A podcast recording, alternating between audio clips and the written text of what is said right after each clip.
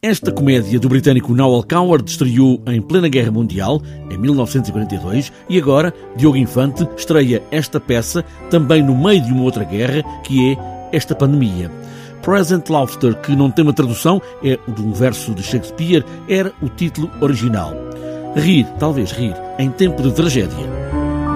Essa analogia é pertinente e, muito embora quando eu programei a peça não tinha noção que o timing iria ser tão feliz, efetivamente eu acho que estamos numa fase das nossas vidas uh, coletivas em, em, que é importante rir ou sorrir e, portanto, esta peça é um belíssimo pretexto, é um divertimento para podermos sair de casa, ir ao teatro já com menos restrições, já não temos limitações de, de ocupação um, e podermos. Uh, rir em conjunto. Eu quero amar, amar perdidamente, amar só por amar.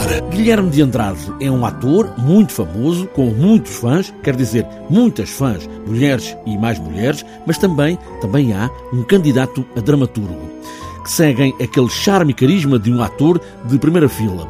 Noel Coward escreve esta peça a olhar para si próprio, a rir de si mesmo e também do teatro. E agora, Diogo Infante, que encarna este ator, faz exatamente o mesmo. Ele fê-lo eh, para também ele próprio se rir de si e, e, brincar com as suas próprias eh, vicissitudes, e portanto ele projeta nesta personagem uma série de características que são suas. Eh, e, e eu, de alguma maneira, subscrevi isso e também me rio de mim, de várias questões que são pontos de contacto desde a questão do, da idade, a questão uh, desta dicotomia entre o teatro comercial e o teatro intelectual, desde a solidão no meio do sucesso. Há uma série de tópicos que são abordados de forma inteligente e sofisticada e que foram atrativos para mim como criador e que creio serem uh, ainda muito atuais nos dias que correm. Na vida de Guilherme de Andrade há um aspecto que não é dito em voz alta, até porque podia ser acusado e até naquele tempo levado à prisão, e por isso é um fardo que vai carregando nessa procura de um amor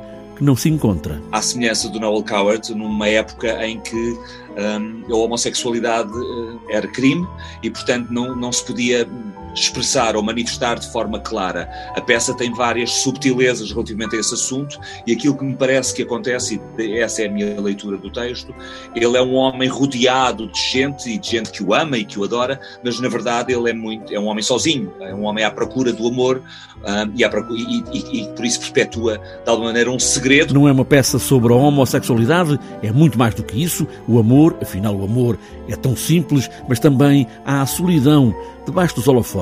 Tão desesperadamente só. A solidão que as pessoas com uma grande visibilidade, como é o caso deste personagem, no fundo sentem quando se fecham fecham as suas portas e depois estão profundamente sozinhas, há uma melancolia. Uh, mas o Coward faz isso com muita finesse, com muita subtileza. Ele está, no fundo, a falar de si próprio. Ele expõe, sem grandes pudores, muitas das suas características. No fundo, ele, ele é uma diva. Uh, tem sido muito prazeroso brincar à volta deste, deste universo do Coward. E o público pode rir, rir muito. Estamos diante de uma comédia, uma comédia romântica, com tudo para rir, ficar mais sério às vezes e também sentir o drama.